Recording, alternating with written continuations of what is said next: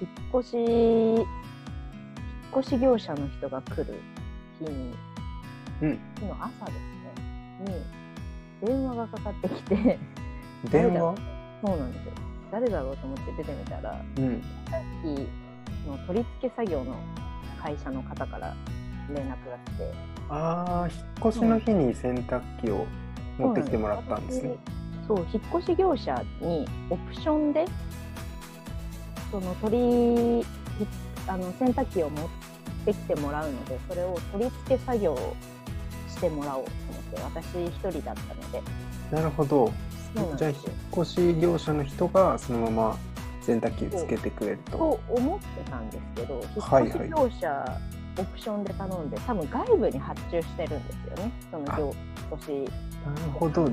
実作業員はその引っ越し業者の人じゃなかったていうなかったんですよ。あでそのその外部の取り付け作業をする人からー、連絡うんをして朝なるほどその時に電話出たら「今日引っ越し業者の方って何時に来ますか?」って電話来て「ん?」って思ったんですけどうでもん確かに私もそのいつも前日ぐらいには何時ぐらいに来ますねみたいなことは言われるんですけど来てうなんい、うんうん連絡来てないですねみたいな午後とは聞いてるんですけどみたいな話をしてたら うんあの僕の方にも連絡が来てなくてちょっと確認してもらってもいいですかみたいなんいやいやいやいやいやいや おおやおやみたいな二重系の方ですよねそうなんですそうっすよねよでもなんかまあまあその時はまあいいかと思ってあうん私もこの携帯に連絡すればいいですかみたいな感じでで切ったんですよはいはいでそれでなぜか私が仲介して引っ越し業者のコールセンターに連絡してはいは「今日引っ越し業者が何時に来ますか?」って連絡取ったんですよいうんうんでもなんか電話してる中でなんで私が確認してんだろうってなって その外注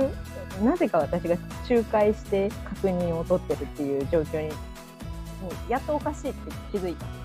まあいつ来るかっていうのはまあるいちゃんとしてもあの知っといて損ない情報だけどあのそれをあのもう一つの業者さんに自分からこう伝えないといけないのはおかしいっすよね。そうなんですようんそれでコールセンターの人に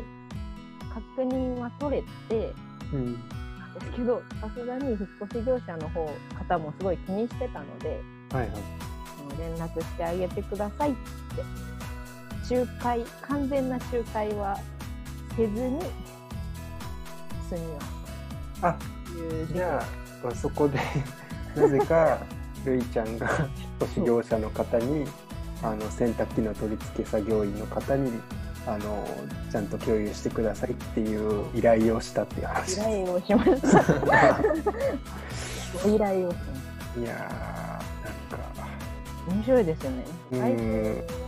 で別会社だから多分そこの、ね、連絡がうまく取れてなかったんだろうけど確かにお客さんに聞いちゃったよみたいな確かにそうっすよねなんか